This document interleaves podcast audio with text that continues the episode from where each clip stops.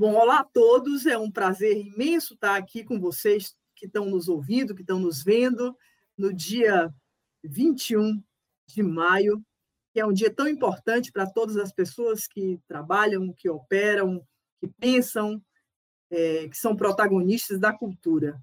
Em 2001, a ONU aprovou a Declaração Universal da Unesco para a Diversidade Cultural, para o diálogo e o desenvolvimento. Em geral, a gente não fala muito desses, dessas outras duas palavras, diálogo e desenvolvimento, e a gente fecha muito a declaração na, na expressão diversidade cultural. E essa data, 21 de maio, passou a ser reconhecida como Dia Mundial da Diversidade Cultural.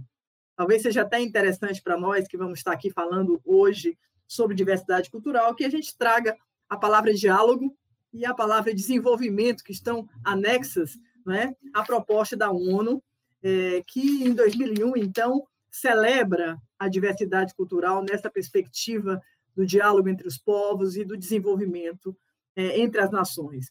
Mas, logo em seguida, surge um outro documento importante que vai ser aqui também tratado, que é a Convenção sobre a Proteção e a Promoção da Diversidade das Expressões Culturais, em 2005, é, é, uma, é uma convenção na qual o Brasil teve um papel importante. Naquela época, tínhamos o Ministério da Cultura e tínhamos um grande ministro chamado Gilberto Gil, e ele foi muito, muito, muito importante nessa construção e nessa aprovação da Convenção sobre a proteção e a promoção da diversidade das expressões culturais. Não é? Nessa convenção, há, há, questões muito interessantes, todos nós podemos recorrer a esses documentos, eles são acessíveis pela internet, mas há dois pontos que eu queria chamar a atenção. Não é? Primeiro, novamente, a integração da cultura como estratégia de desenvolvimento, acho que a palavra desenvolvimento é uma palavra importante, precisamos voltar a falar sobre desenvolvimento, que desenvolvimento queremos, pensando o Brasil, pensando os países do, do, Sul, não é? pensando o Caribe, América Latina, África, e, ao mesmo tempo, a diversidade cultural como patrimônio comum. Gosto muito dessa ideia da Elinor Ostrom, quando ela fala dos bens comuns, a diversidade cultural como patrimônio comum da humanidade. Né? Eu acho que esses, esses aspectos são muito interessantes, porque a gente traz é, para esse podcast, é, nesse dia de hoje, uma série de questões desafiadoras é, sobre as quais a gente vai refletir com os nossos convidados.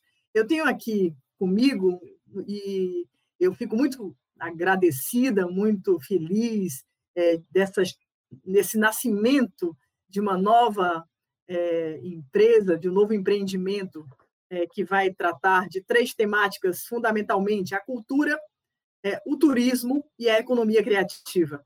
A Tempo de Hermes é, Empreendimentos, Projetos Criativos, é uma, é uma empresa que nasce é, junto com uma plataforma que pretende reunir pessoas que trabalham nessas três grandes áreas: criativos, gente da cultura, gente que trabalha com projetos de turismo na perspectiva da cultura, a questão do patrimônio cultural, da memória, é, a, a, compreensão da diversidade cultural como um princípio essencial para o desenvolvimento, as, as questões sobre a inovação, sobre futuros é, possíveis, a questão da inclusão tão, tão necessária é, no mundo onde cada vez mais o trabalho formal desaparece e as profissões criativas ainda não existem.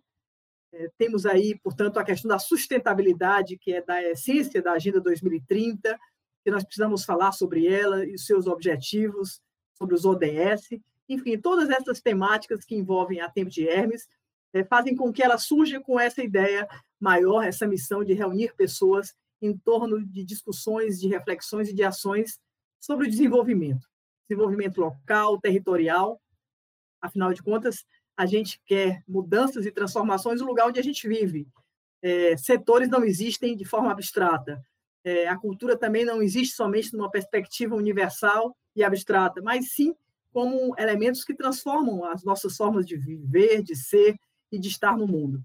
Então, é nessa perspectiva que estão aqui comigo Américo Córdula, ex-secretário da Identidade da Diversidade Cultural. Muito bacana ter o Américo aqui, porque tem o Américo é, é um ator de teatro, é um produtor cultural, é um pensador de cultura, é, e tem uma longa trajetória também na, na área pública, da gestão pública, à época no Ministério da Cultura, é, tem aqui, portanto, uma contribuição muito interessante para pensarmos é, a diversidade cultural também nessa perspectiva das políticas públicas. Zé Márcio Barros é professor da Universidade Estadual de Minas Gerais, é, de, lidera o Observatório da Diversidade Cultural da Universidade Estadual, em Minas, é um ativista, é um consultor, tem estado perto é, das prefeituras, das organizações culturais, é, é um, um, publicador também é, profícuo é, nessas áreas da cultura, da gestão cultural, da diversidade, e tem essa responsabilidade, portanto, de tocar um observatório que, pela sua própria missão, não é, tem essa tarefa de produzir dados, é, conhecimento, é, no, no que diz respeito à questão, especialmente, da diversidade cultural. Gisele é outra queridíssima amiga, Gisele Dupin, ou Gisele Dupin, se eu disser em francês, é, é uma amiga querida, colega também do Ministério da Cultura, é uma pessoa que representa uma memória sobre a história do Ministério da Cultura com a própria Unesco, nesse diálogo tão importante sobre a construção desses documentos internacionais, como as convenções, como esses tratados essenciais que fazem com que a Unesco seja a nossa referência para as discussões sobre a diversidade cultural.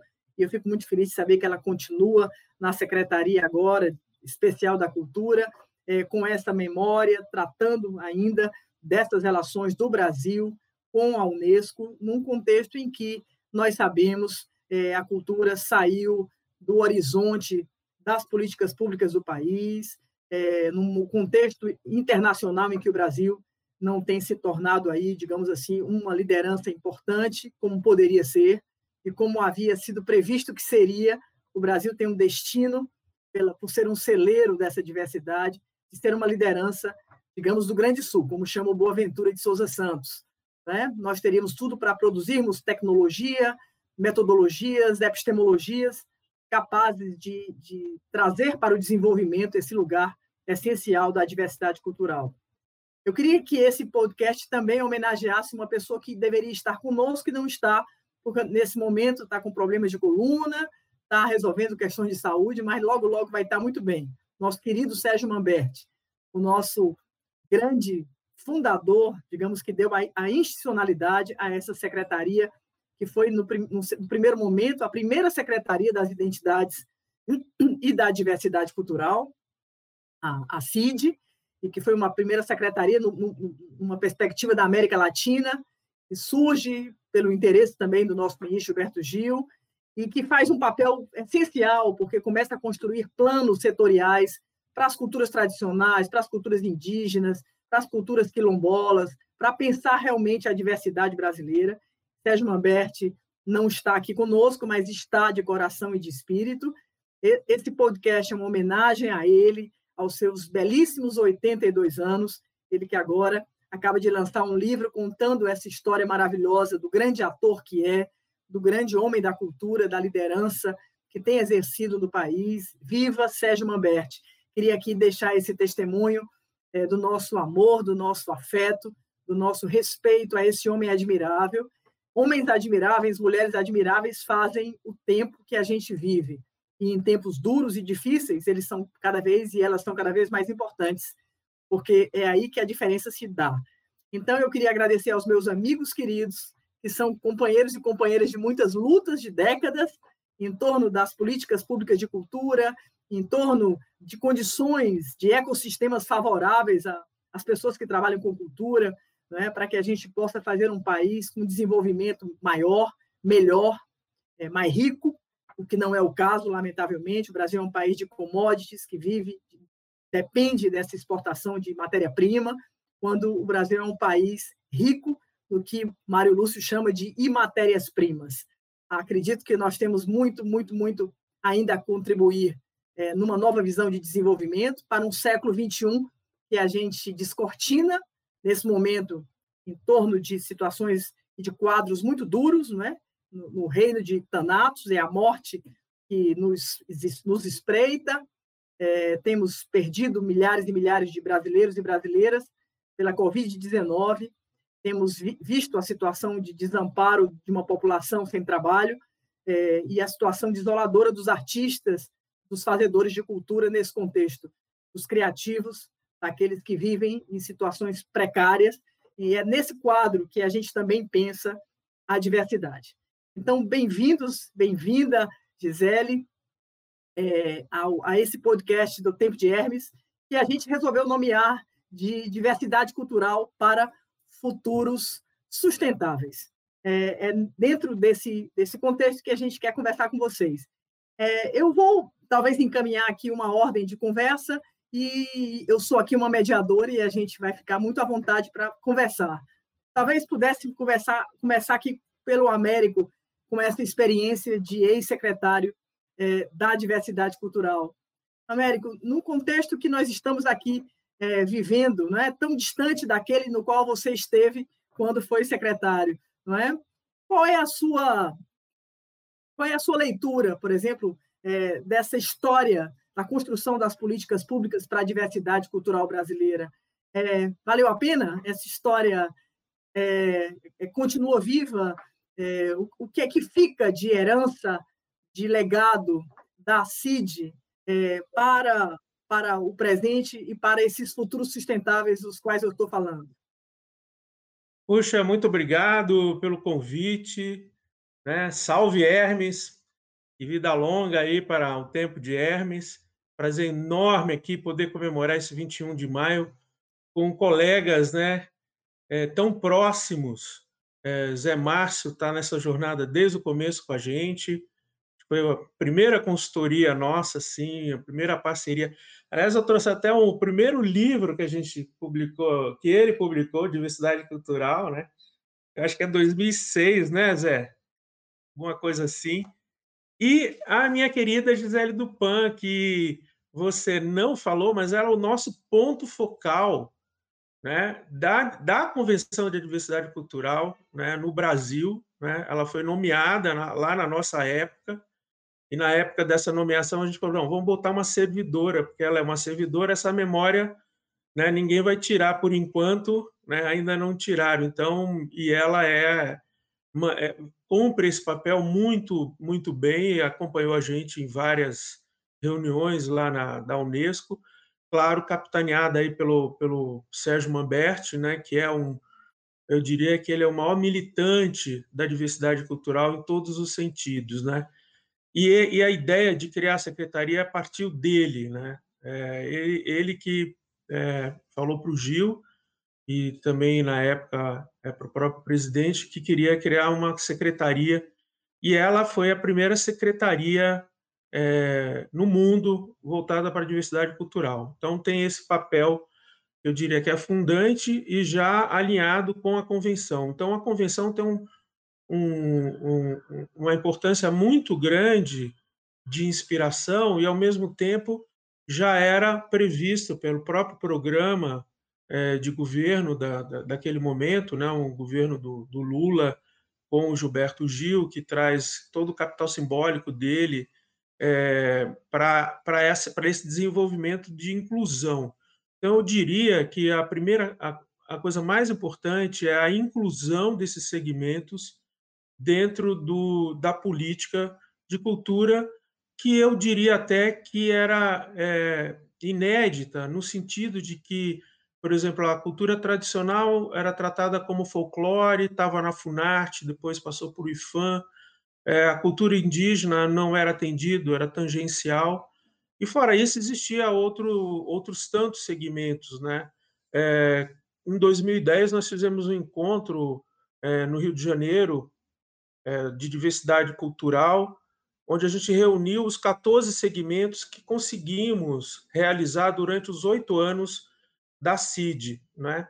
E nesse encontro também aconteceu a primeira reunião sobre diversidade cultural no Mercosul, no Mercosul Cultural, onde a gente trouxe os nossos é, países irmãos aqui e começamos a discutir. Então, existia uma preocupação regional não é, de se falar de diversidade cultural, não era uma não era só uma retórica nossa que, enfim, então todos os países da América do Sul é, pensaram nisso. e foi interessante porque esses segmentos que foram sendo incluídos eram segmentos, claro, que estavam à margem né, é, de toda e qualquer ação pensada né, para como segmentos importantes. Eu posso citar, além dos que você já citou, os ciganos, que talvez é, seja uma, uma parte da sociedade é, que a, a, as pessoas têm um enorme preconceito, a cultura LGBT, né, que agora já ganhou é, outras letrinhas, é? porque esses segmentos eles vão sendo ampliados, né? essa diversidade de gênero é, foi muito discutido e a gente está falando isso no começo do século XXI. Né? Então, naquele momento, foi considerado uma ousadia a gente é, dialogar com esse segmento LGBT, onde a gente apoiava as paradas do orgulho gay, né? É, e esse.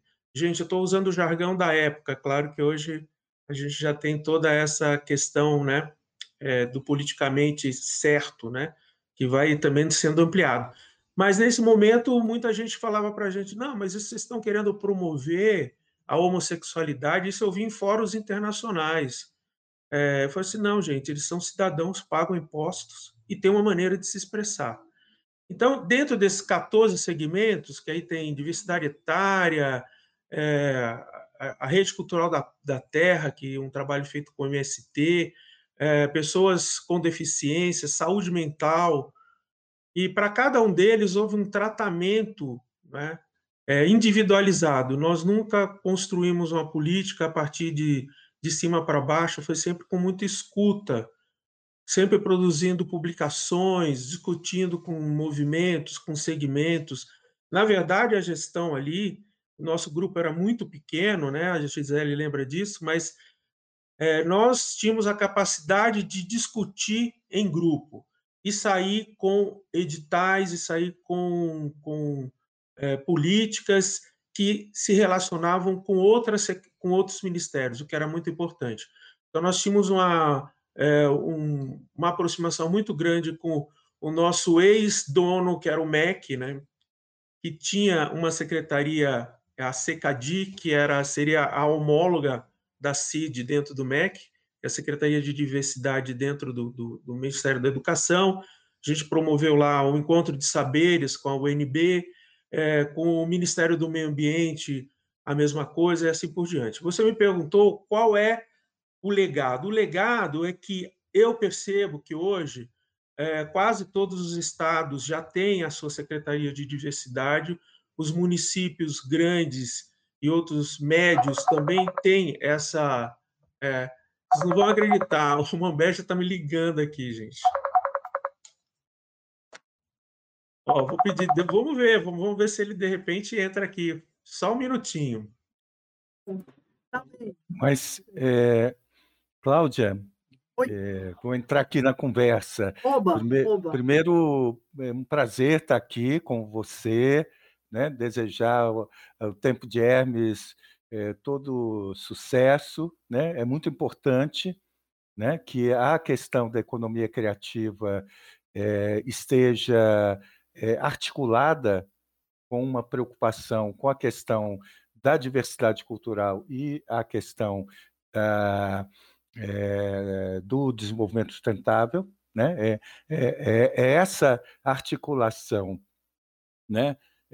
Economia criativa, sustentabilidade e diversidade cultural é que inclusive fez, né?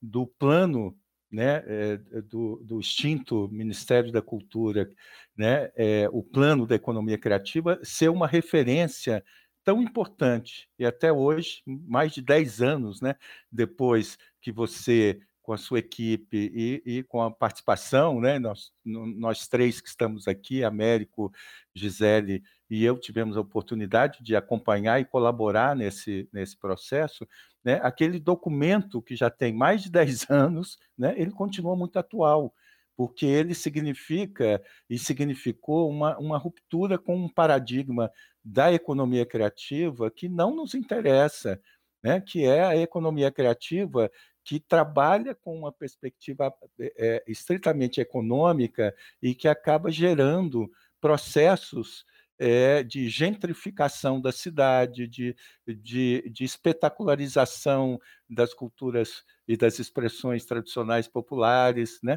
Então acho muito, estou muito satisfeito de estar aqui, né? Nesse dia emblemático, né? Que é, um, é uma, uma efeméride mundial, assim, né? Para que a gente possa chamar atenção para a necessidade da proteção e promoção, né? Da diversidade cultural e como você muito bem disse, né? O próprio documento amplia, né?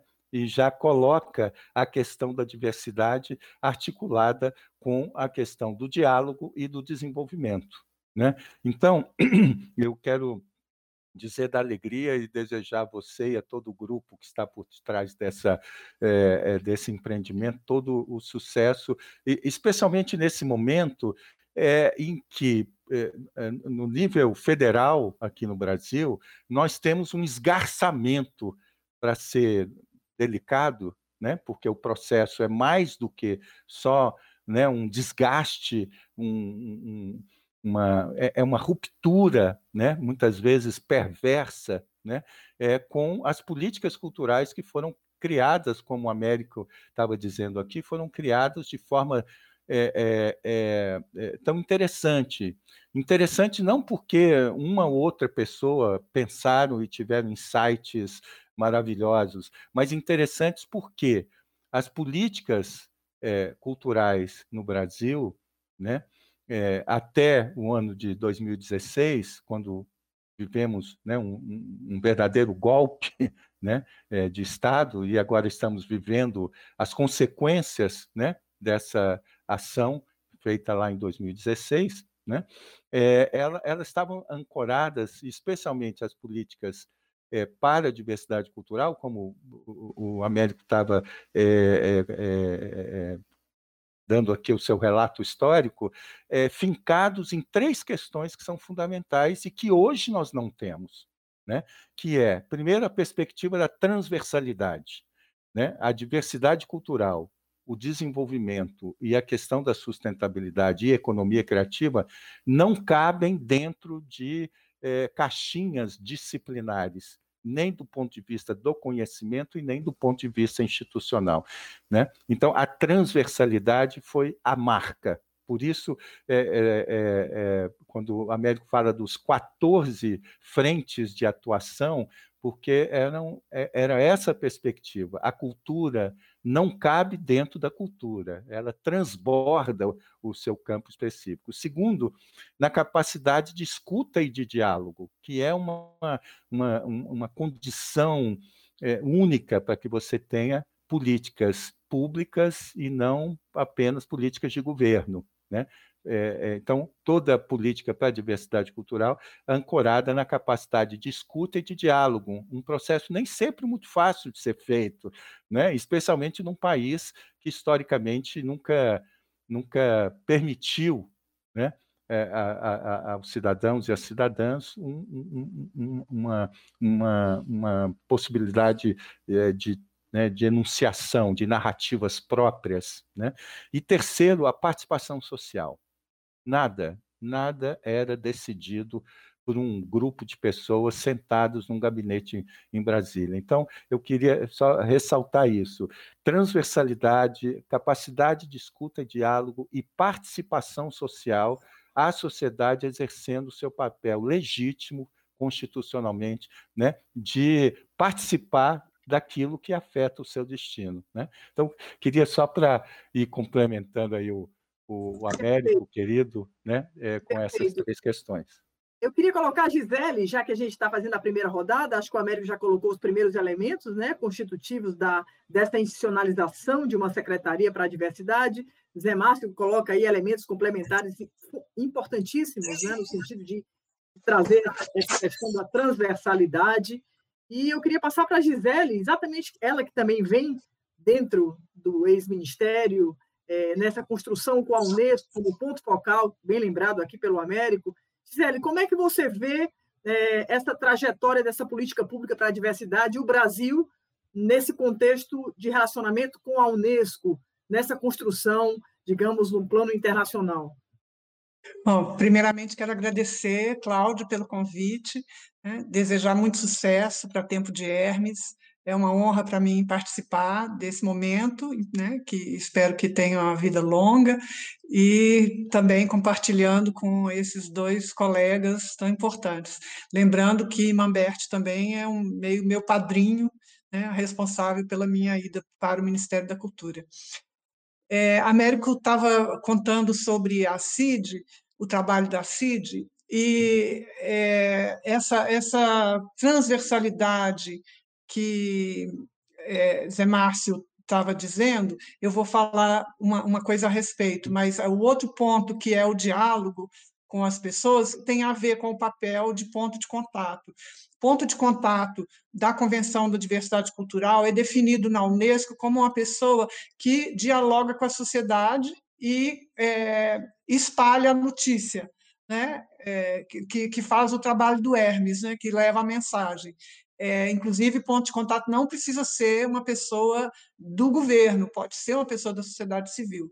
E esse, esse trabalho me foi permitido tanto pela CID, né, quanto pelo Observatório da Diversidade Cultural, que é uma ONG é, que coordenada pelo professor José Marques, que está aqui, é porque ambas as instituições, né, tanto a, a, Secretaria da Diversidade Cultural, enquanto governo, quanto uma ONG da importância do Observatório da, da Diversidade Cultural, é, é, que continua atuante hoje, me permitiram esse diálogo com a sociedade, porque foram feitas muitas, é, é, é muitos seminários, é, aulas, palestras. Então, o trabalho de ponto de contato, primeiro foi esse de, de dar, né, conversar com a, com a população, com a sociedade e explicar o que, que é diversidade cultural e o que, que é a Convenção da Diversidade Cultural.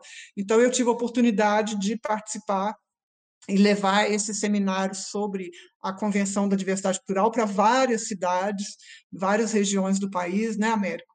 Nós fomos para o interior da Paraíba, fomos para o Amapá, enfim, é, muita, muitas, muitas é, conversas né, que nos permitiram ter feedback para para a elaboração de políticas, mas nos permitiram divulgar o trabalho. E a questão da transversalidade, que Zé Márcio estava falando, é, ela foi, foi graças a essa importância da transversalidade, essa perspectiva, que nós abraçamos o trabalho da, dos ODS, é, de mostrar para a sociedade que a cultura ela é um elemento absolutamente transversal a todos os objetivos de desenvolvimento sustentável da Agenda 2030, que ela contribui direta ou indiretamente para o alcance de todos os 17 objetivos.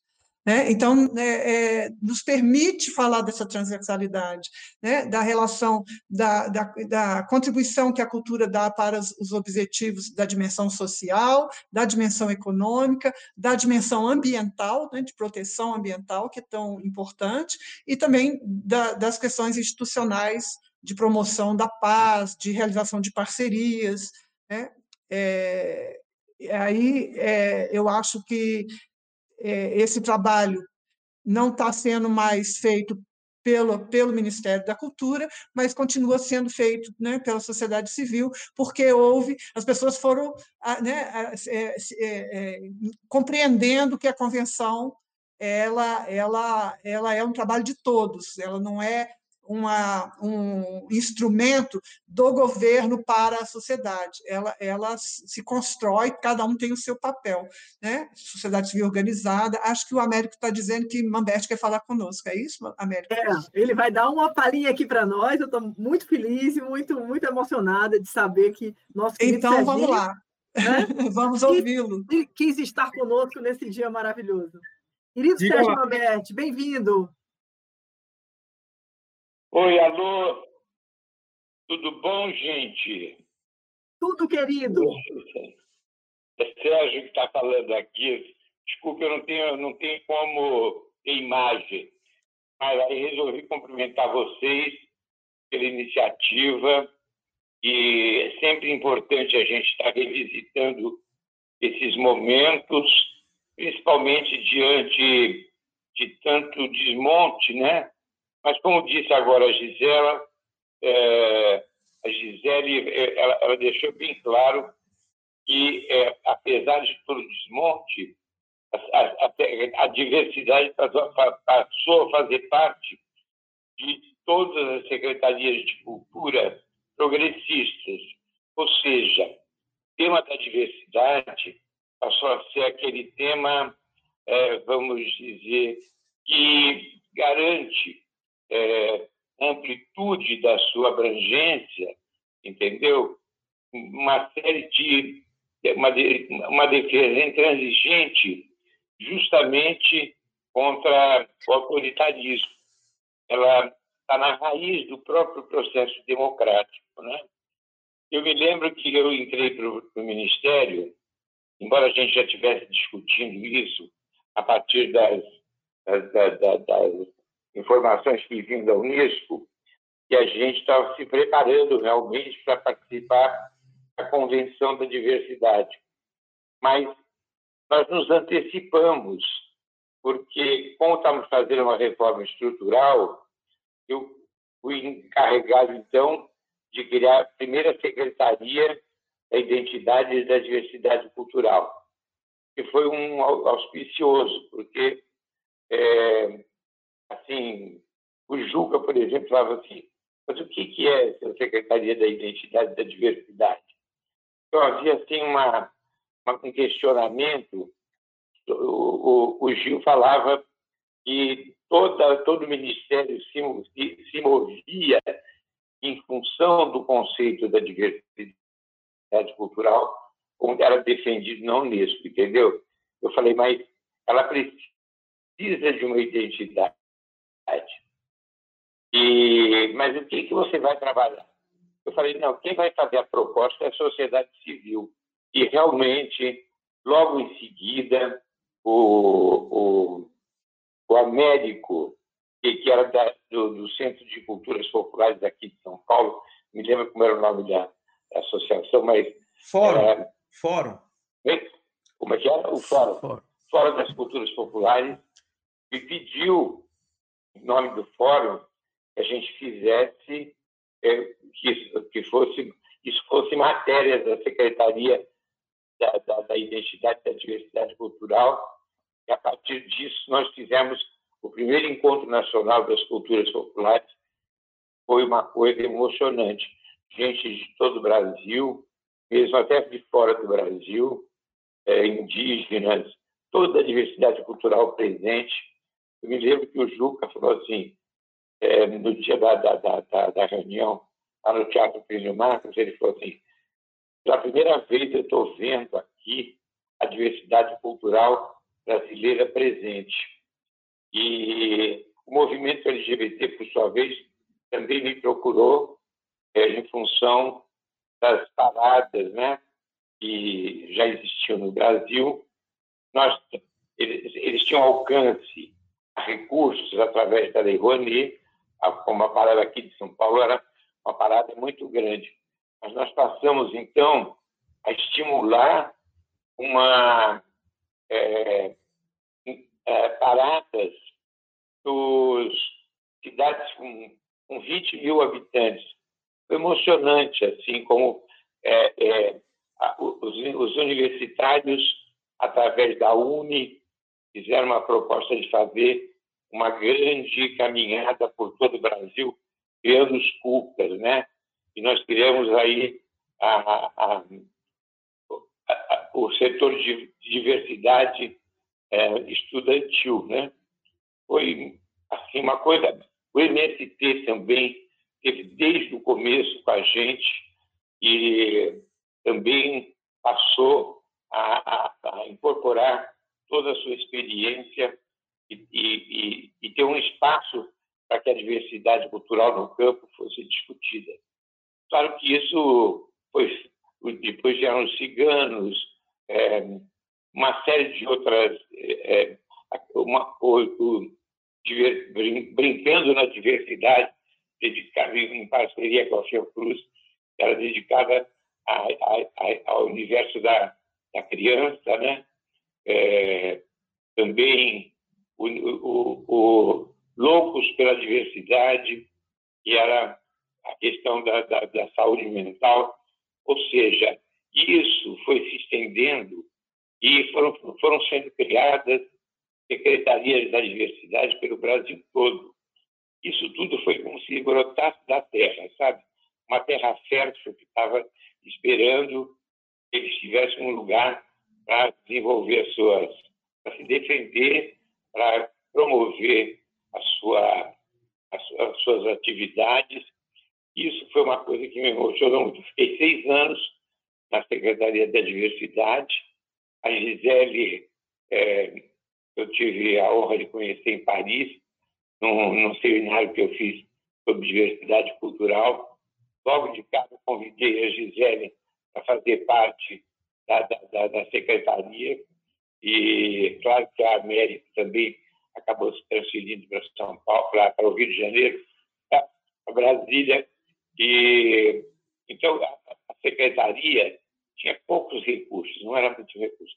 A questão dos povos originários também foi tratada e foi reconhecida como a melhor política pública do governo Lula por causa do que trabalhava justamente a questão da diversidade e da, e da sua identidade, né?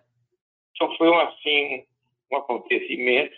Em seguida nós fomos participar da, da, da Convenção da Diversidade Paris e quando nós dissemos que nós já tínhamos uma Secretaria da Diversidade, eu percebi que não havia nenhuma outra secretaria no mundo. A nossa secretaria foi a primeira secretaria no mundo abordar justamente porque o Brasil é um país muito rico na sua diversidade.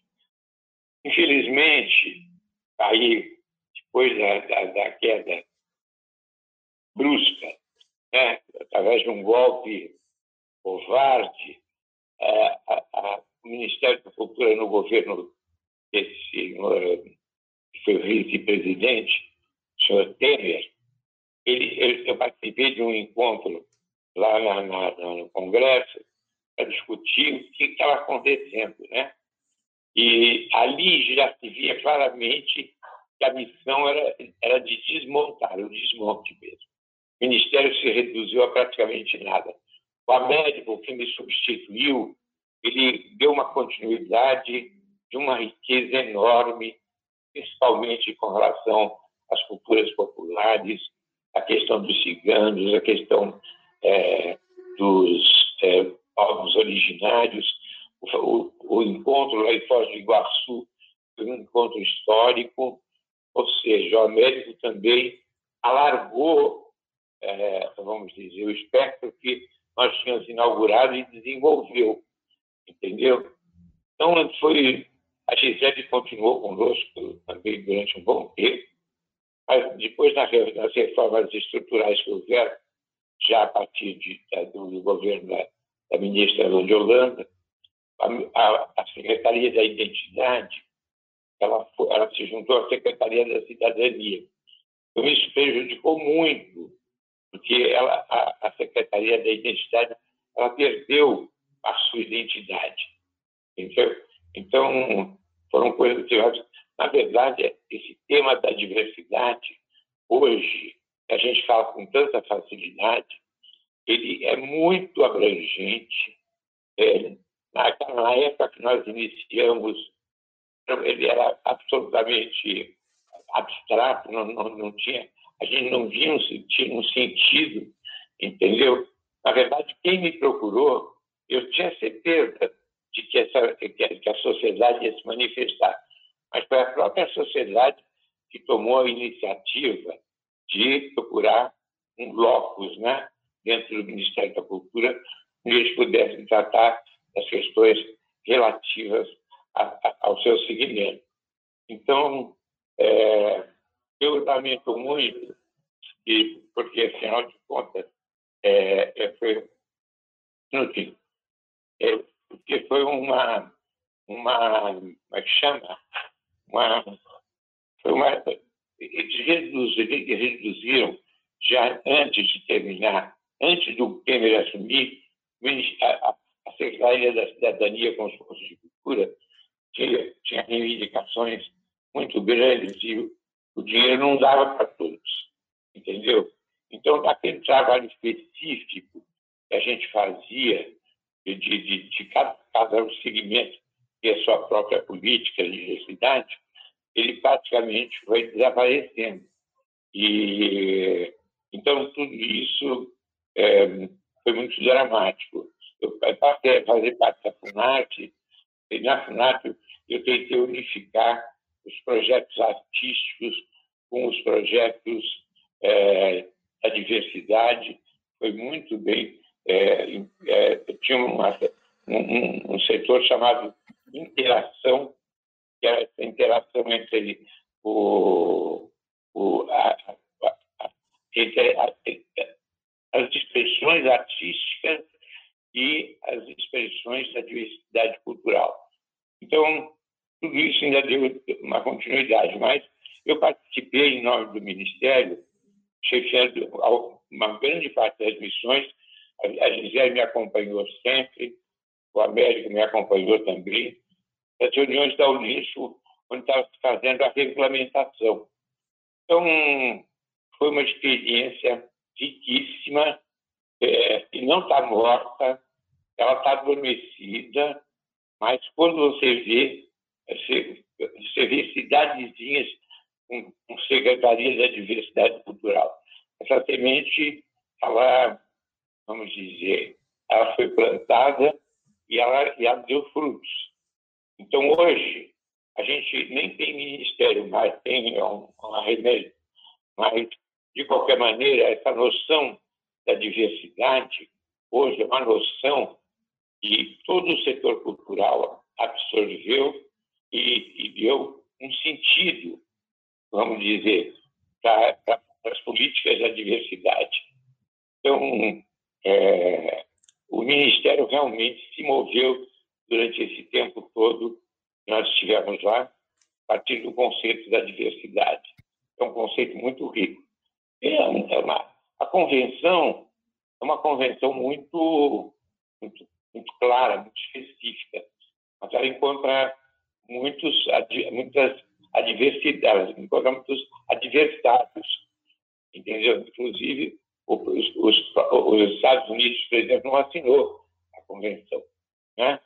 Então, é uma luta que está aí para ser travada e, particularmente num momento como esse, ela passa a ter um sentido fundamental, que é o momento em que o autoritarismo tenta nivelar tudo por baixo, né? tenta fazer uma, uma espécie de terraplanagem através do negacionismo. Né? Então, mas o fato de nós estarmos aqui hoje discutindo é, a, a diversidade mostra que até mesmo nós que sofremos na pele esse processo de desmonte, a gente não desistiu. A gente continua trabalhando no sentido de, essa, de fazer com que essa cobra enorme da diversidade ela una os seus pedaços com a Ouroboro e, e passa a ter uma voz forte né? dentro da, da, da do, do, do, universo cultural brasileiro. Eu estou aqui no hospital fazendo uns exames, tive um probleminha de coluna, por isso que eu não estou podendo ter imagem aqui, porque a internet aqui é muito ruim.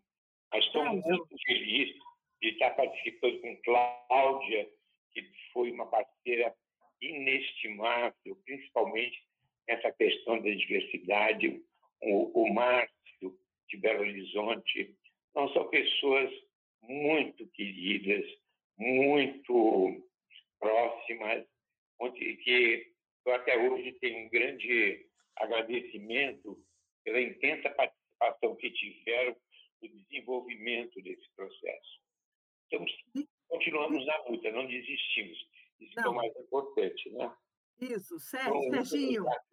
Pelo convite, é, estarei sempre pronto a participar de encontros que reforcem todo esse conceito da diversidade, porque isso vai passar, tem que passar.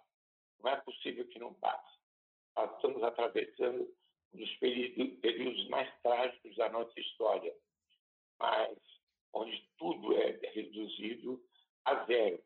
Então, certamente, o Ministério da Cultura hoje é uma mera secretaria na Secretaria de Turismo. Mas nós existimos. Isso que é o mais importante. Bom, um beijo é, para você, um beijo ter promovido esse encontro. Um beijo em todos que estão participando. Tenho pena de não poder é, estar mais tempo com vocês, porque meu médico está me esperando aqui. Eles têm um pequeno diagnóstico para fazer, para mim poder sair logo daqui, tá bom? Haverá outros, haverá outros momentos, Serginho. Queria agradecer a sua participação direto aí, do, você está cuidando da sua saúde, faça isso. É, nós estamos aqui torcendo por você e pela sua saúde, é evidente. E obrigada por contar aqui para nós, é, participar com o seu áudio, que vai estar no nosso podcast, é, e relatar, você que é o protagonista primeiro, não é? o, o fundador, não é? você inaugura essa política pública dentro do Ministério e conta essa história, e é muito importante para quem está nos ouvindo ter a, a, dimensão de que a gente não está falando de um passado muito, muito antigo. Isso tudo é recente. É, o que quer dizer que não é importante nós termos, para quem é mais jovem, que vai estar nos ouvindo, essa dimensão de que o Brasil é um país de uma dinâmica absurda, não é? As coisas vêm e vão, né? o ritmo das coisas é muito rápido, né? e, e tudo que também é, retrocede é, depois avança. Fiquei muito né? feliz é? que, desde o primeiro momento, as pessoas abraçaram essa, essa missão, entendeu? Isso foi lindo, lindo. O Ministério, é, inclusive, é, eu vi, o Juca falou, é a primeira vez que eu estou vendo a diversidade cultural fisicamente. Então, tudo isso está muito vivo. Isso eles não conseguiram sepultar de jeito nenhum. Basta dizer que toda a nossa luta é justamente para que prevaleça esse, é, esse sentido da diversidade, esse conceito, está sendo tão vilipendiado desse, desse governo é, autoritário e negacionista. Mas nós não, não entregamos os pontos, isso que é o mais importante. Né?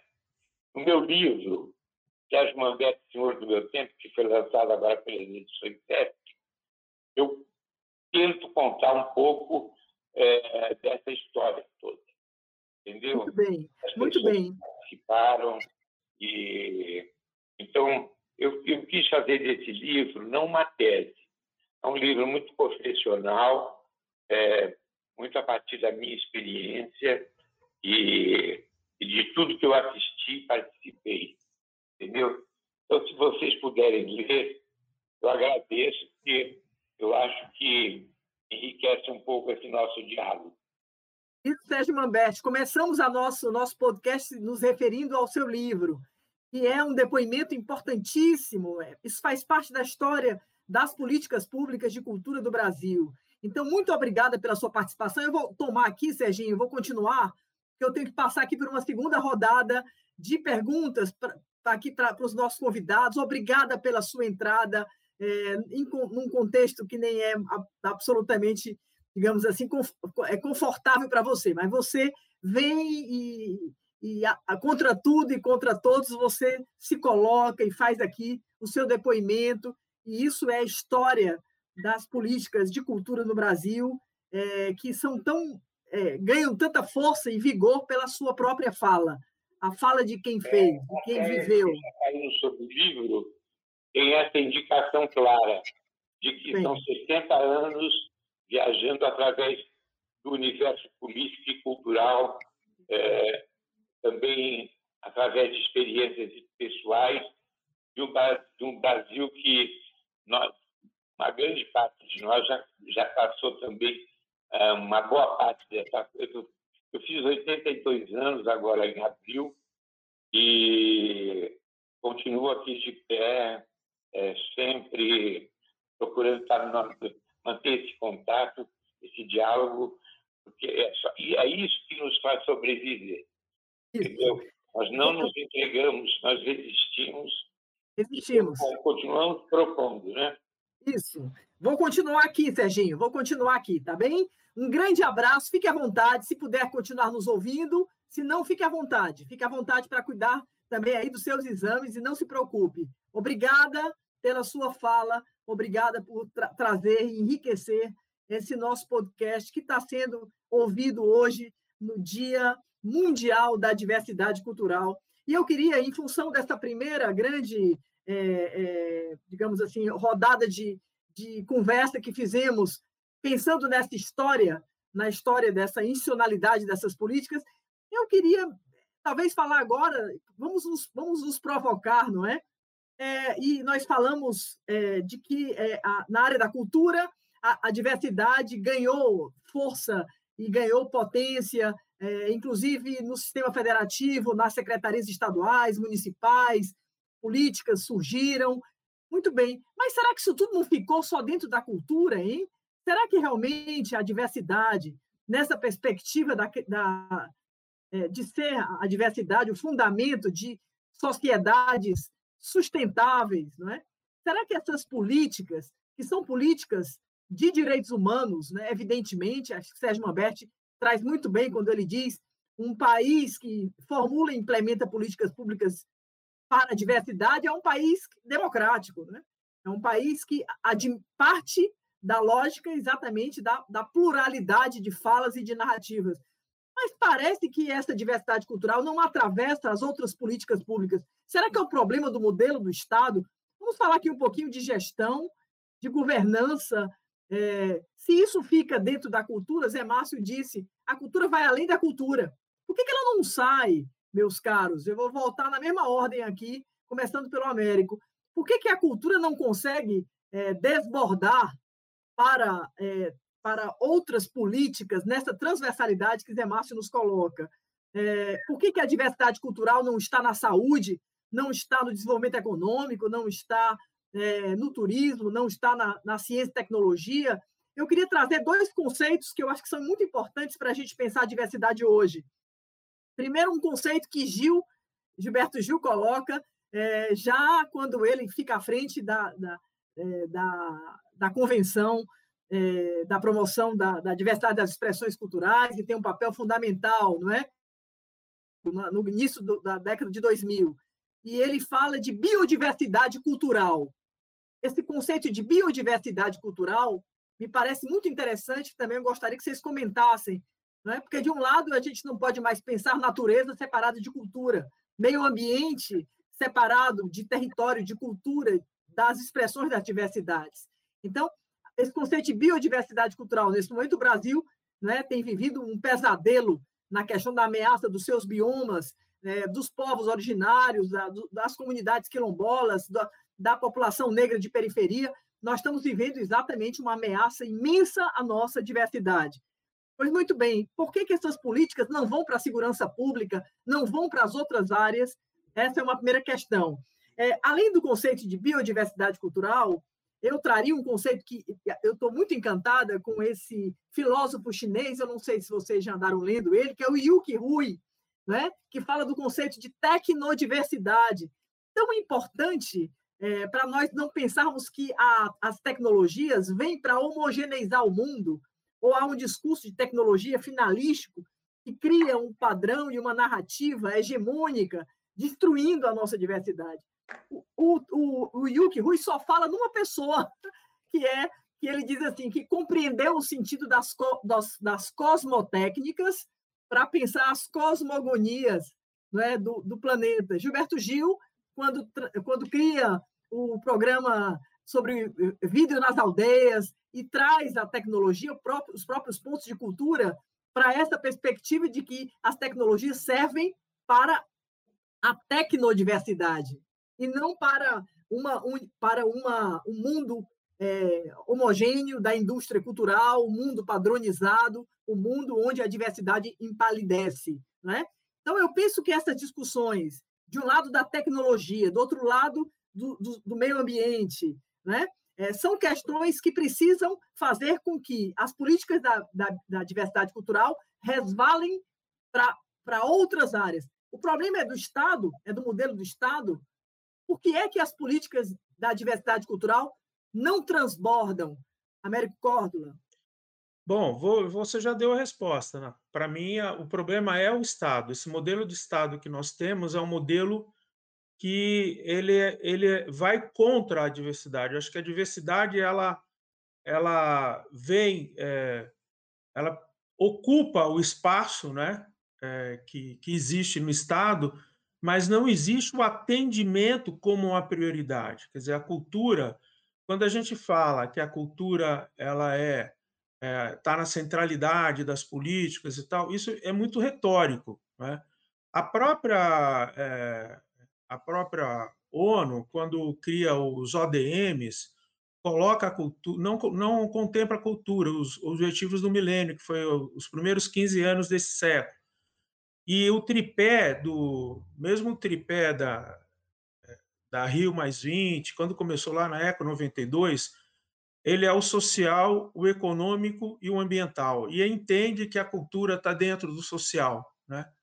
E eu queria fazer uma provocação. A sociedade vem de embaixo da cultura, quer dizer, a cultura está antes do social.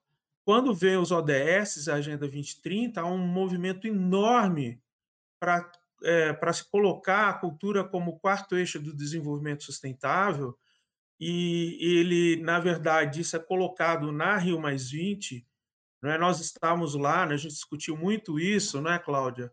nos nossos seminários, Cultura e Sustentabilidade, que a gente fez lá pela Secretaria de Políticas Culturais, mas é, isso ficou retórico, porque virou de novo, não, é transversal, enfim, ainda é, agora é, tem um, existe um esforço grande da Unesco no sentido de criar os indicadores é, culturais dentro da Agenda 2030. Né? Então, isso está agora é, mas isso é uma discussão que vem.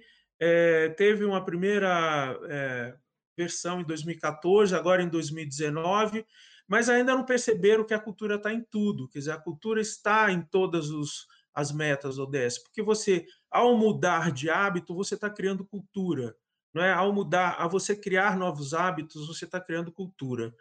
E aí vem um termo que a gente fala muito de responsabilidade social, que é que tem ISO, que tem ABNT, não é?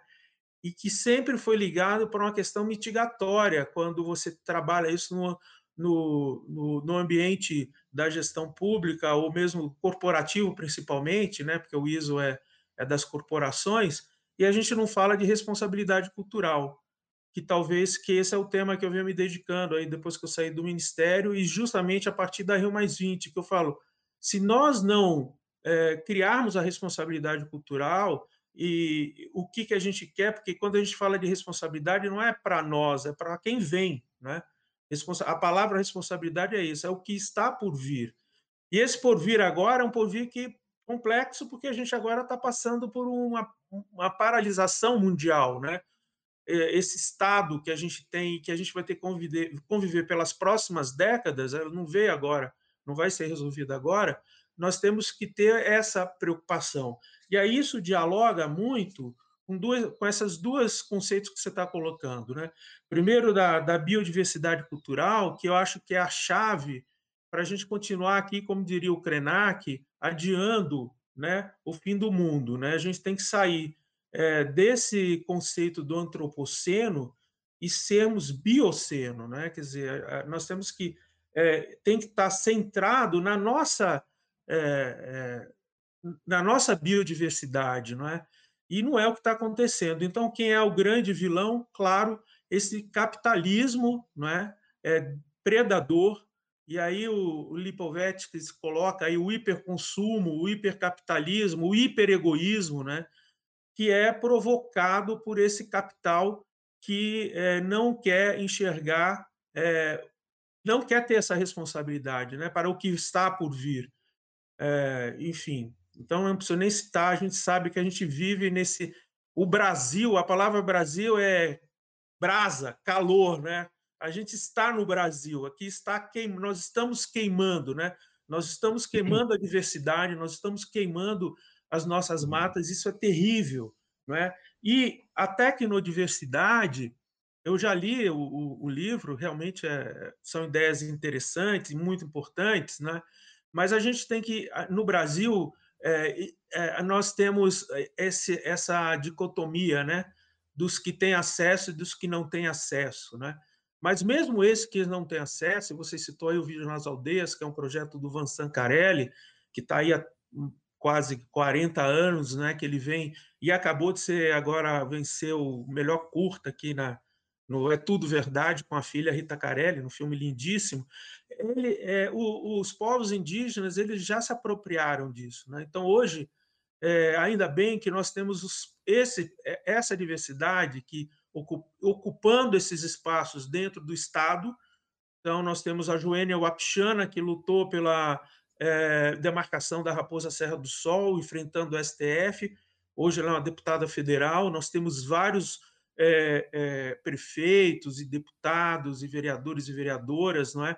E nós temos um movimento cultural fantástico que está, inclusive, indo para a tecnologia. Né? Então, nós temos vários artistas plásticos estão aí, não é? o, o, o, Banil, a, o, o Jaider, todos esses, né? muitas é, é, indígenas, mulheres incríveis que estão ocupando essa a tecnologia como poder para ter acesso. Não precisa, talvez nem precise, quer dizer, o Estado precisa proteger, né?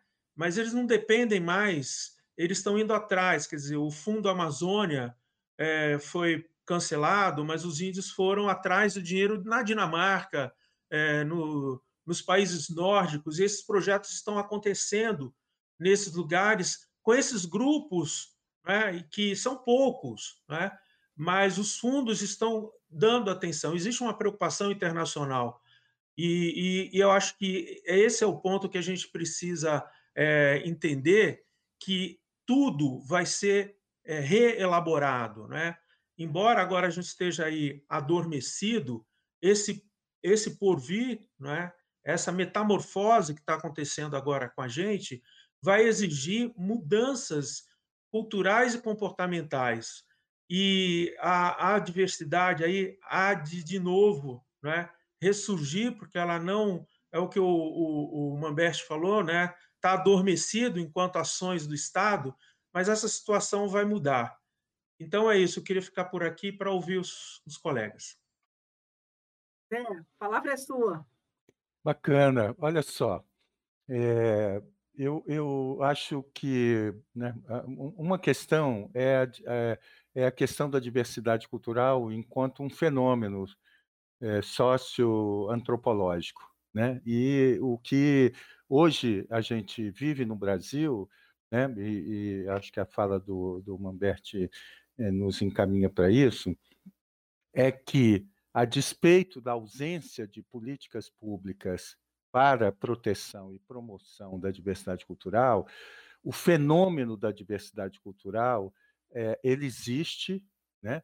E, e, é, é, e, ele não é apagado facilmente. Isso nós temos exemplos na história da humanidade, né, em, em momentos de governos autoritários, de, de, governos fascistas, no nazismo é, é, e tal, em que, né, a, a, essas expressões da diversidade cultural elas são oprimidas, elas são perseguidas, mas elas não são exterminadas. Né? Então, acho que isso é, é muito importante. Né? A, a diversidade cultural no Brasil é, continua existindo e vai muito bem, obrigado, né? do ponto de vista cultural. O que está mal é a ausência de políticas públicas para transformar esse conjunto rico de expressões culturais, expressões culturais essas que é, precisam das políticas públicas mas não dependem do Estado para existirem. Né? É preciso é, lembrar disso. O, o, Estado tem um papel de mediação, ele não, não tem o papel de criar cultura, nem criar grupos culturais. Né? Então, é, é importante isso, porque se nós estamos aqui falando de futuro, né, esse futuro existe, e esse futuro certamente é, só será construído se nós né, conseguirmos, mesmo numa conjuntura é, tão, tão, tão pouco otimista, tão pouco né, é, inclusiva da diversidade cultural, mas essa diversidade cultural permanece. Um exemplo disso é todo o movimento social né, em torno da lei de emergência cultural Aldir Blanc, né, que demonstra isso. Outro exemplo é como que os pontos de cultura, a despeito de toda toda diminuição das políticas, né, do programa Cultura Viva, os pontos de cultura, claro, não com aquela pujança e aquela é, força, mas eles continuam e é um trabalho de resistência. Então, eu queria chamar a atenção.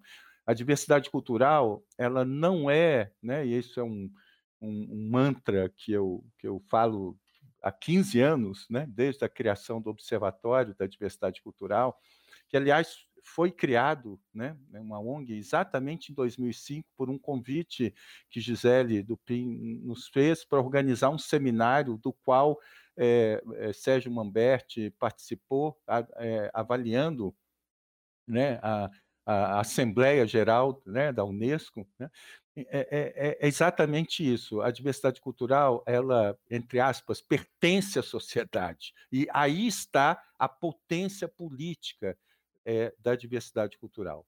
Né? Agora, é, nós precisamos é, transferir, vamos dizer assim, essa potência para o interior das políticas públicas, que é isso que Cláudia havia colocado e, e, e, e Américo também comentou. Né? Agora, essa, essa permeabilidade da, da, diversidade cultural no aparato do Estado, nas políticas do Estado, só acontece com participação social e não com, né, com a perspectiva iluminada de um ou outro gestor cultural, né, que é o diferencial entre a, a maneira como se construiu as políticas eh, nacionais de cultura, né, é, e a maneira como hoje nós olhamos para a sociedade. A participação social ela é, é aquilo que garante que efetivamente a gente não vai ficar né, construindo discursos sobre a diversidade né? mas fazendo da diversidade né, o, a matéria-prima sobre a qual a gente pode construir. Modelos de políticas públicas, práticas de políticas públicas, modelos de desenvolvimento que sejam é, é, é, inclusivos, que sejam sustentáveis. Né? E aí, Cláudia, eu acho é, a, a, é, é, preciso, sim, eu acho que você fez uma boa provocação. Né? Não é exclusivo da diversidade cultural, mas é um desafio de toda a política cultural. É essa abertura, esse alargamento né, do engajamento efetivo né, da, na, nas políticas culturais de todos os setores da sociedade. De fato, no Brasil, ninguém é contra a cultura, mas o engajamento político na cultura ainda é maior naqueles né, que se, são gestores, que são agentes culturais, que são lideranças culturais. E é preciso que a gente alargue isso né, para toda a sociedade, no sentido de verificar que eh, a cultura é tão importante quanto a educação, tão importante quanto a saúde, tão, e mais do que isso, né, é que não dá para separar né, educação, cultura, saúde e tal. Esse modelo, de fato, é um modelo antigo, falido, né, e é um modelo que não dá conta né, dessa, desses grandes desafios. E, e, esse é um, um, um grande desafio. Como que a cultura se transforma numa luta política de toda a sociedade. Já tivemos muitos avanços, né? Nós temos exemplos muito interessantes de orçamentos participativos, né, com participação da sociedade, em que a opção foi construção de equipamentos culturais. Né? Nós temos, enfim, são inúmeros os avanços, mas ainda insuficientes. Nelly, eu vou passar a palavra para você e, e, e, vou lhe provocar aqui dizendo que esse fenômeno que nós estamos vivendo no Brasil é um fenômeno global, não é? Nós não podemos imaginar que todas essas ameaças à diversidade cultural brasileira não, não estejam acontecendo hoje no mundo, e estão. Né? É, eu acho que é muito importante a gente ter clareza disso. É, essas questões são, são globais e, e são. É, imagino que a Unesco, nesse momento, é, deva ganhar cada vez mais força no sentido, eu espero que sim, não é? Não somente com um discurso retórico a favor da diversidade, mas com um poder de potência maior, não é? é diante das nações e dessa e, de, e dessa e desse planeta que, é, que, que, faz da diversidade, não é? é transforma a diversidade em xenofobia, né? que, que cria aí é, todo uma, uma, uma, um genocídio de, dos povos originários. Nós sabemos que o que acontece no Brasil é, acontece no mundo. É, as políticas é, de neoliberais, de direita, vêm engraçando no planeta e elas vêm ameaçando experiências inovadoras no sentido é, de afirmar novas governanças, porque o que o Demar está falando é isso. Quando o Estado, o governo, é autoritário e ele ignora ou menospreza ou ameaça a diversidade, é tarefa da sociedade regir. E aí nós precisamos de governanças que sejam capazes de fazer com que toda essa diversidade não pereça. Como é que você vê a Unesco nesse contexto? É, a Unesco é, nessa tentativa de construir indicadores para mensurar quantitativamente e qualitativamente a cultura nas políticas, nos tais é, objetivos do desenvolvimento sustentável. Você considera que há, avanços? Eu queria que você falasse um pouco sobre isso. O que eu percebo, Cláudia, é que, como estamos vivendo numa sociedade capitalista e que a Unesco é uma instância de, de consenso entre representantes de países muito diversos, ela, ela tem uma tendência a se alinhar com essa visão é, neoliberal, ah, no sentido de do discurso ser um discurso é, é, que responde à expectativa do outro. Então, se ela quer convencer a ONU da importância da cultura na Agenda 2030, que foi uma, né, um movimento que a Unesco fez muito importante para que a agenda contemplasse a cultura, mas o que, que ela usa? Ela usa os argumentos das finanças, usa o argumento da economia. Né? Então, o foco da, da cultura fica, ele fica cada vez mais em políticas voltadas para a economia da cultura ou economia criativa, e, e deixando de lado as outras dimensões. É isso que eu vejo eh, caminhando. Eu tive a oportunidade de fazer um curso em 2019 e meus 69 colegas vinham de universos muito diferentes, eu era a única que vinha dessa área da cultura. Eu percebi muito claramente nesse diálogo é, transversal com, com, gente de outras áreas, da área da defesa, da área da, da, da, da engenharia, enfim, é, pessoas de outros, de outros ministérios e também de outras áreas da sociedade, que a visão que eles têm da cultura ainda é, é sinônimo de é, artes. Né? Então, ainda não tem essa visão ampliada. As pessoas, quando você fala cultura, elas vão lembrar dos livros, da música, do cinema, né? é, é, é, é por aí, e do teatro, né? das artes cênicas. E, e não, não percebem que a, a gente está falando de um universo muito mais amplo. Isso por um lado. Por outro, no Ministério, né, atualmente Ministério do, do, Turismo, o que eu vejo? Existe a Secretaria da Economia Criativa e Diversidade Cultural. A palavra diversidade, diversidade incomoda, várias pessoas que estão hoje né, nessa instância federal do governo. Eles não entendem muito bem de que diversidade a gente está falando, eles têm medo que a gente esteja falando de diversidade sexual. Eles, é uma palavra que incomoda, ela, ela irrita. Então, eles não gostam, eles querem, eles têm um projeto de fazer uma nova reforma, tirar a palavra diversidade cultural, e dentro da, estru da estrutura dessa secretaria, que tem a parte da economia da cultura que veio, da economia criativa, que veio de outra secretaria, que se fundiu com a da diversidade cultural, eles dizem que há sombreamento, que a área que cuida de cultura popular há um sombreamento com o IFAM e com a FUNARTE. Então, eles não percebem, é para eles, a, a política cultural ela se resolve muito bem com a Lei Rouanet, Entendeu? Então, é, uma, um, é um pensamento ainda de, ligado à área né, de financiamento. Né? Eles, eles têm essa, essa limitação porque não participaram de todo o movimento, todo o debate que tivemos, né? e, e não estão muito abertos para ouvir servidores que estão lá tentando garantir a memória.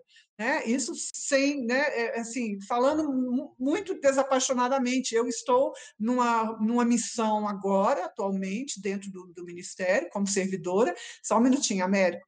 A minha missão atual é mostrar para a área do turismo né, como, em, como que a cultura também é importante para o turismo e como abarcar né, a política do turismo, incluir a cultura. Então, estou numa área que trabalha com indicadores, né, e com dados e informações, publicando boletins e publicando uma revista. A próxima revista é, é o número que a gente está preparando é sobre o impacto da pandemia nas áreas do turismo e da cultura. Né? Então, é, é eu estou tentando fazer isso o que é possível neste momento, né? É, fazer essa junção entre turismo e cultura. Inclusive, você disse que turismo é um, um, tema que a Tempo de Hermes vai cuidar, e eu acho interessante né, é, é, pensar como que uma coisa está ligada à outra. Vou te dar uma parte, Américo. Ô, oh, querida, não, eu queria dialogar muito com o que você falou, parabéns, acho que você pegou no ponto certo, quer dizer, essa agenda, a agenda da Unesco é isso, né, essa contemporização. Como ela não é uma agenda vinculante, né, ninguém é obrigado a nada, na verdade a gente fica criando reputação, né? Eu sempre eu sempre digo que as pessoas querem ter um número de logotipos das ODS lá no, na primeira página da prefeitura, dizer nós estamos cumprindo e tal, mas se você olhar a fundo, ainda é um processo de desenvolvimento. Tem um tema que a gente não falou aqui, que é o aquecimento global, né? Mas, enfim, são temas que a gente pode até pensar em outros podcasts né, de como proposição, porque a diversidade cultural tem um, uma importância é, fundamental. Mas o que eu queria mesmo dialogar com o que você falou é que dentro eu, eu percebi que quando a gente fala de diversidade cultural, as artes estão contidas, né? Mas existe um movimento de separatista, né? Tanto que a gente fez um plano nacional de cultura, né? E todo mundo que está aqui participou da elaboração das metas, e existe um plano nacional das artes, então, você vê que, olha, artes é uma coisa, diversidade cultural é outra. Né? E isso é. falando mesmo no nosso tempo. Sempre houve essa discussão da proposição. É. Então, quando você fala de um, de, um, de um plano nacional de cultura, não, mas a gente tem um plano nacional das artes. Eu vou assim, mas ela não está contido? Só, só queria pontuar isso que você falou, que é verdade, uhum. né? É. Existe essa, essa disputa, mas, né? Mas eu não terminei, porque eu quero chegar num outro ponto. É que a, o conceito de desenvolvimento sustentável, que é um tripé, e a cultura, ela se é, afirma é, tanto na dimensão social quanto na dimensão econômica, mas raramente a gente se debruça sobre a contribuição da cultura para a preservação ambiental, o que envolve né, as, as, culturas tradicionais, é, manejo de, de, de alimentos, né? É, questões que a gente ainda não, não precisa aprofundar. Né, para que possamos dizer que a cultura ela está é, perpassando todas as dimensões do desenvolvimento sustentável. Então essa, essa biodiversidade que você estava falando, né, é muito importante é, esse esse conceito e a gente avançar nessa participação da cultura, né? É, cultura e ambiente, né? né, né nessa junção aí. E um outro problema, problematização que a gente também precisa, eu estou participando de um festival de ideias promovido pelo Observatório da Diversidade Cultural, e nós tivemos recentemente uma palestra falando sobre a fratura digital que existe no Brasil e que a gente precisa cuidar dela, porque nesse momento de pandemia a gente está vendo né, é, florescer novas linguagens, novas utilizações da tecnologia, mas a gente está deixando uma parte da sociedade de fora porque não tem acesso e porque todas as escolas deviam estar recebendo apoio para a internet e para é, ter, ter, os equipamentos necessários, né? começando pelas escolas e ampliando para toda a sociedade, e isso não está sendo realizado, né? Essa é, é, a disponibilização de internet gratuita, enfim, o mínimo possível para a gente diminuir essa fratura digital que está se ampliando e, e, e, a, e as pessoas ficam excluídas de uma produção cultural também muito importante. Era isso. É, Gisele, é, deixa eu dizer só uma coisa que eu acho interessante. Quando a gente está discutindo essas temáticas aqui, é, a gente se dá conta que as questões relativas à formulação de políticas culturais, de institucionalização, de legislação, é, elas são praticamente as mesmas perguntas e são os mesmos desafios de 40 anos atrás, não é? Isso me deixa um pouco agoniada. Eu queria é, é, trazer essa questão para a gente caminhar para o encerramento do nosso podcast. Eu não quero tomar muito mais o tempo de vocês, porque a conversa está maravilhosa. Eu acho que as pessoas que vão estar tá nos ouvindo agora vão sair com mil macacos do sótão, o que é muito bom.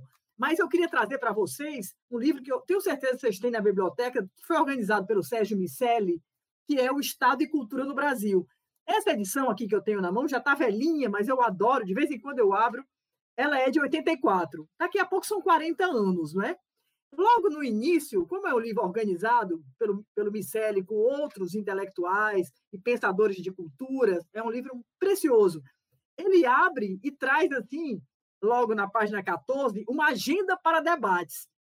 Eu estava ouvindo vocês e vendo a agenda de quase 40 anos, pessoal, é a mesma coisa. Vocês acreditam é assim, ipsis literis. Né? A primeira pergunta é assim: afinal, qual, qual é a vantagem de ter um Ministério da Cultura? A primeira pergunta para o debate é se vale a pena ou não ter um Ministério da Cultura. Valerá separar do MEC, diz aqui o Miceli, se houver realmente uma priorização de recursos que sejam capazes de justificar a institucionalidade da cultura. Acho que essa questão é uma questão primeira e primordial que, tá, que atravessa aqui a nossa, a, nossa, a nossa conversa.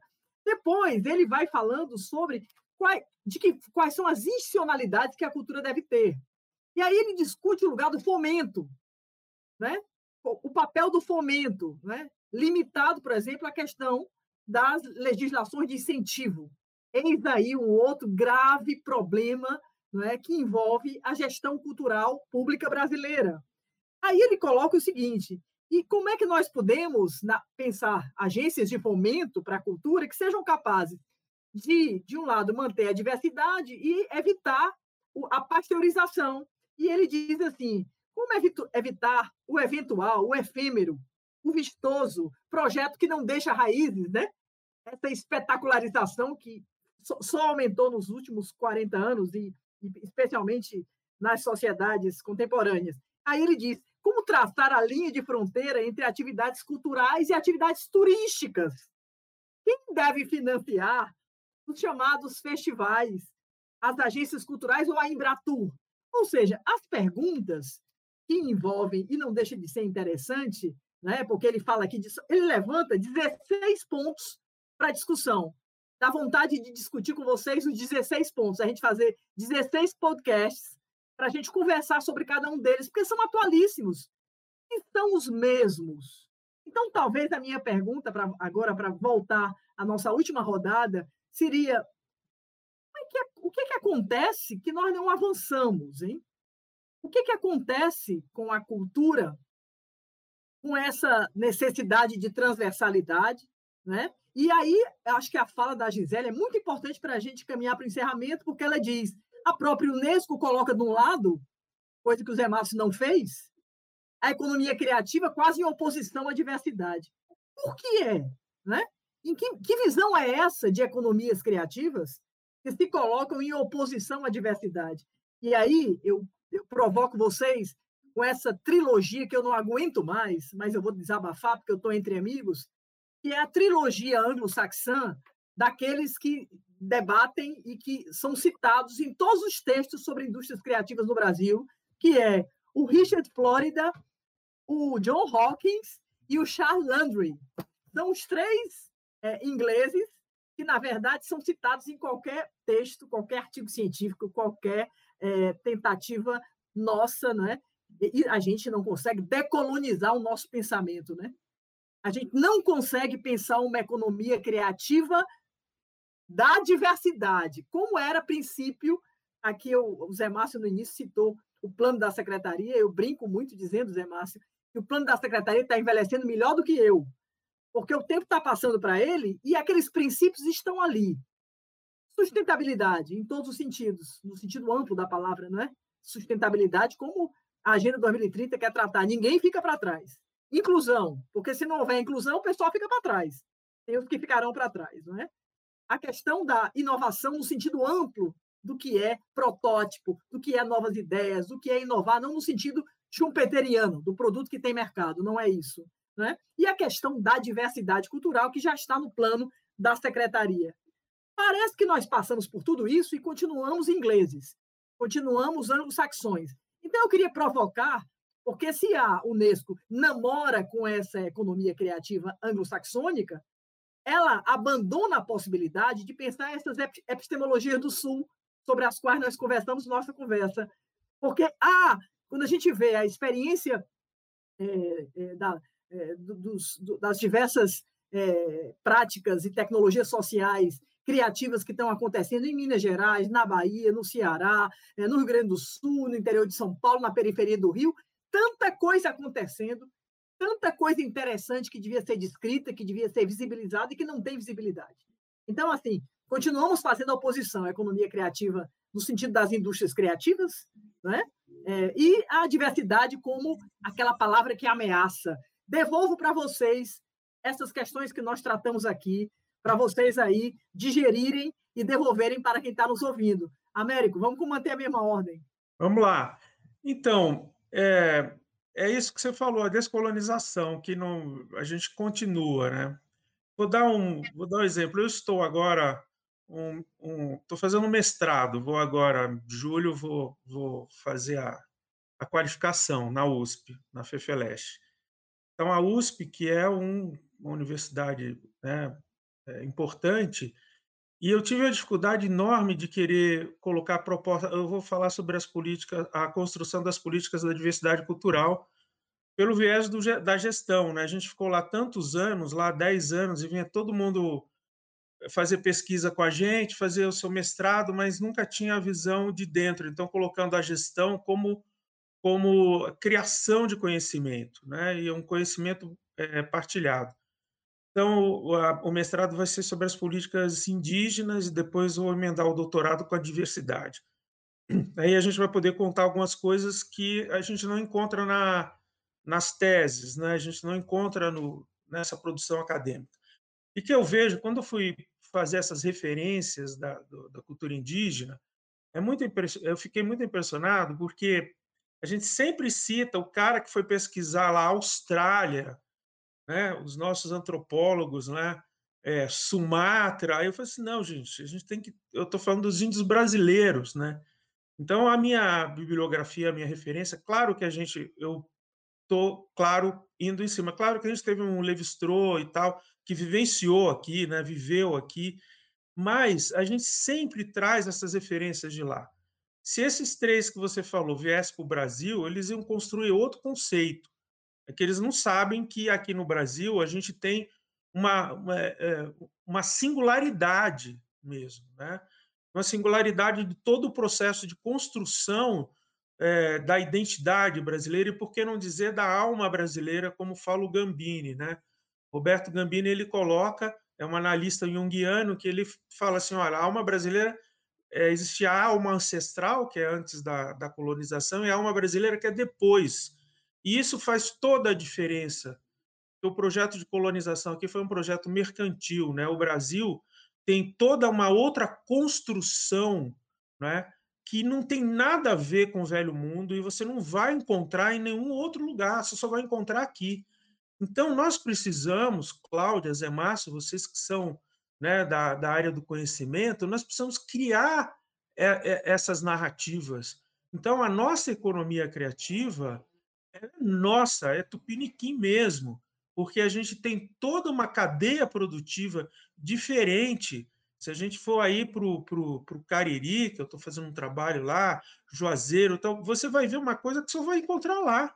Você não vai achar no, nas feiras de, né, é, do, do Reino Unido. Né?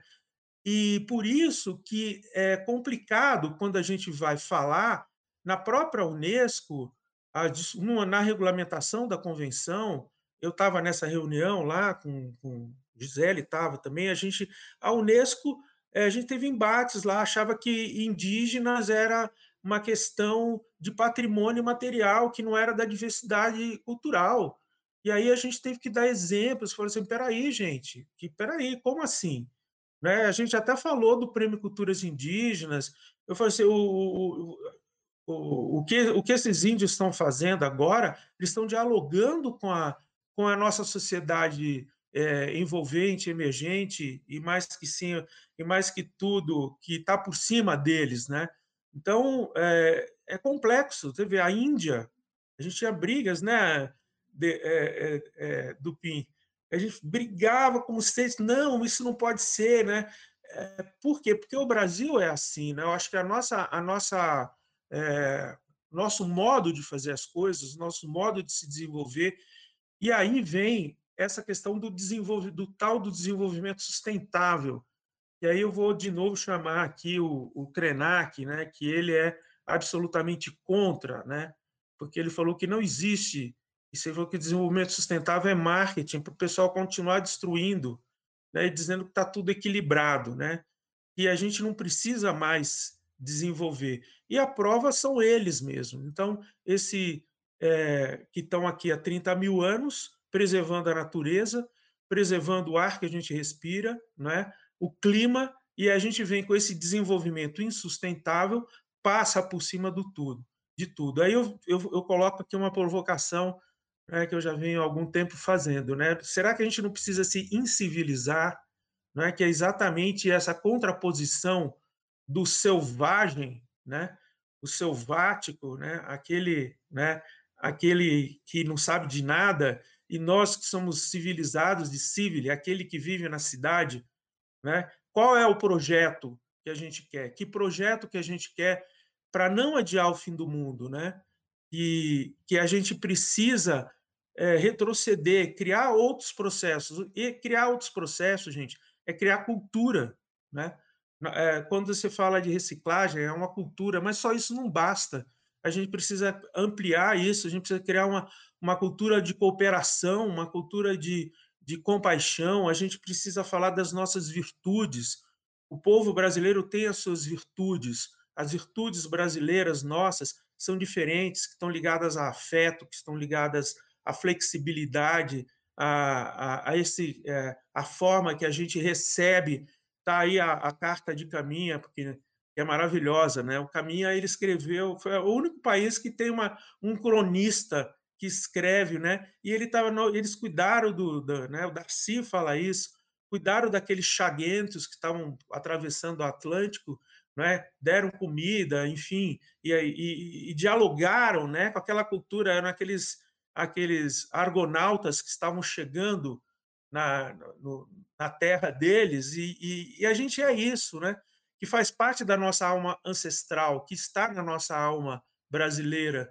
Eu acho que a gente precisa olhar com, esse, com essas lentes, com as nossas lentes. Então, é fundamental, claro, é, é claro que a gente tem, tem, tem pensadores e pensadores, mas nós temos que construir não é? Nós construímos muitas coisas para além do samba e, do, e da capoeira, né? Então, por que não construir o nosso modo de fazer uma economia criativa dentro da nossa diversidade? Eu acho que esse é o desafio, o desafio de tempo de Hermes, o desafio de, de todos nós que acreditamos que a gente precisa continuar sempre não é, valorizando a nossa diversidade. É, Márcio, o que, é que, você, que, é que você diz disso tudo? Você está aí com, com a gente ainda? Vou passar para a Gisele. Daqui a pouco o Zé Márcio volta. Gisele. Não, eu queria estar tá com o microfone desligado. Acho. Pronto. É, agora ele está voltando. Pronto. Já liguei. Voltou. Vamos lá. Beleza, Rapidinho vamos lá. aqui. É, olha, primeiro, eu penso que é, tudo isso que nós estamos discutindo aqui né, é, integra a história e, portanto, nós vamos viver sempre é, avanços e retrocessos. Né? Eu acho que esse é o desafio. É, é a nossa competência para realizar análises mais estruturais, mas também análises conjunturais, para que a gente possa perceber que avanços e retrocessos se sobrepõem.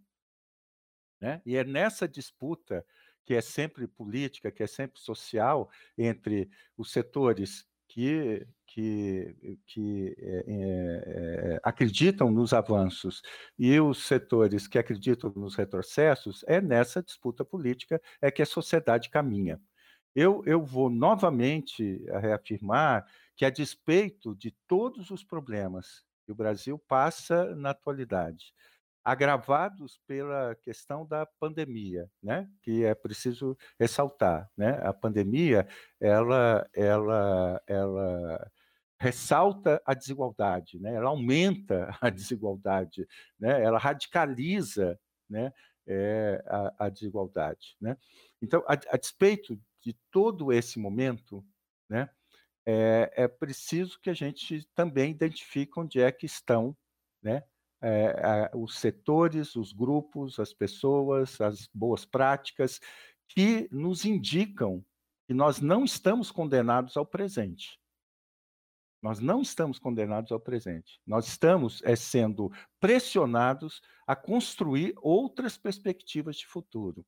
Por isso, a articulação entre diversidade, é, sustentabilidade né, e economia criativa é uma junção importantíssima, é uma articulação importantíssima que é, deve ser é, levada a todos os setores da sociedade, inclusive aos próprios, aos próprios, ao próprio setor é, empresarial. Hoje é, é uma questão emergente a criação de comitês de diversidade cultural no interior das empresas. É, esses comitês, eles já realizam no interior das empresas toda a potencialidade né, de empresas inclusivas, de empresas que tenham responsabilidade social efetiva, ainda não, mas já é um avanço. E é um avanço, isso eu, eu acho importante, é um, é um avanço histórico. Eu prefiro uma empresa que ainda discute diversidade cultural de uma forma ainda muito alegórica do que uma que é contra, persegue seus funcionários. Mas onde é que eu quero chegar? Onde eu quero chegar numa sociedade plural, uma sociedade da equidade, né? uma sociedade onde a gente tenha o direito de sermos diferentes, mas tratados como iguais. Né? Então, eu acho que, é, é, queridos, é, é avanços e retrocessos sempre. Né? Agora, existem avanços, sim, a despeito de tudo que nos puxa para trás, existem sim né, questões muito, muito importantes e, e questões práticas, perspectivas, né? É, é, hoje, né, do ponto de vista da diversidade étnica, da diversidade de gênero, né? É, vejam como que é, a, o, a morte desse ator, comediante Paulo Gustavo, né, aciona no Brasil algo que é fundamental, que nós não podemos é, é, dizer que isso é só um fenômeno midiático.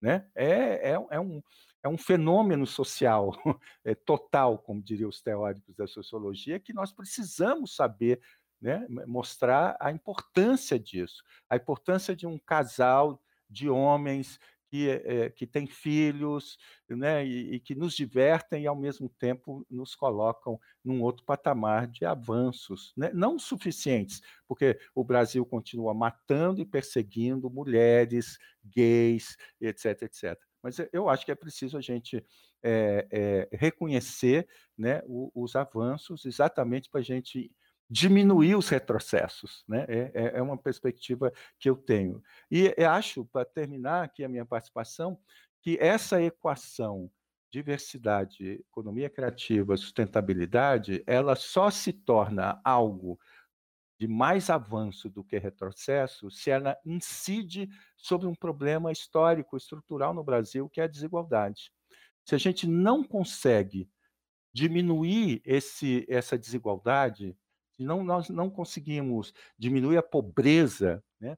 se a gente não conseguir né, enfrentar isso que a pandemia radicalizou, que é a fome, né, que são as pessoas sem trabalho, sem, né, e, e tal, se a gente, né, é, todo, toda a questão da diversidade, ela se reduz apenas a uma espécie de festival das nossas diferenças, né, e diversidade não é um, um, um mosaico das diferenças, Diversidade cultural é, é, a maneira como nós colocamos as nossas diferenças, a despeito de todos os conflitos, de todas as dificuldades, num patamar de convergência para a construção de uma sociedade mais justa, mais igualitária, mais inclusiva. Né? E eu acho que essa é a missão de todos nós, e espero que, eh, a tempo de Hermes, né, nesse dia 21 de maio, um dia tão importante, mundialmente importante, seja mais um passo né, nessa articulação do turismo, da economia criativa, da diversidade cultural. Queria agradecer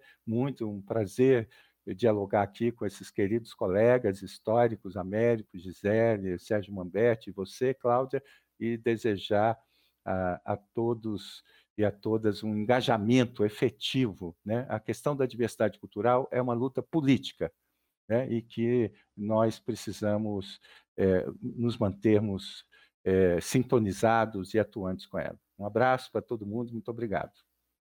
Bom, Gisele, agora, agora a bola está com você. Eu acho que é. o Zé fez aí uma, uma belíssima fala, né? juntando todos os pedaços que nós aqui né, trouxemos. É difícil acrescentar alguma coisa, né? Eu concordo né, com, com esse, essa fala do Zé, é, não, e com o Américo também. Eu acho que, é, ao invés de focar na economia criativa, a gente precisa focar no criativo. Assim, que aí o criativo, né, o brasileiro é criativo para encontrar soluções, para não depender do, do, do, financiamento público, né, para é, é, dar a volta nessa, nessa desigualdade. Né? É, eu acho que a gente vai ter que focar cada vez mais nessa né, nessa capacidade que nossa sociedade brasileira tem né, de criar suas próprias soluções, né, não ficar esperando é, é, uma atitude paternalista né, do, do, governo, porque é, a gente está vivendo um discurso de narrativas. Né, um discurso, é, nós estamos vivendo uma, é, uma polarização de duas visões de mundo e para que a, a nossa visão de mundo, de, de um mundo menos desigual, né, de um mundo em que, que cada um possa é, é viver da, da, sua maneira, né, para que, é, que essa nossa visão vença, nós vamos precisar é, nos unir, ser fortes e, e encontrar soluções.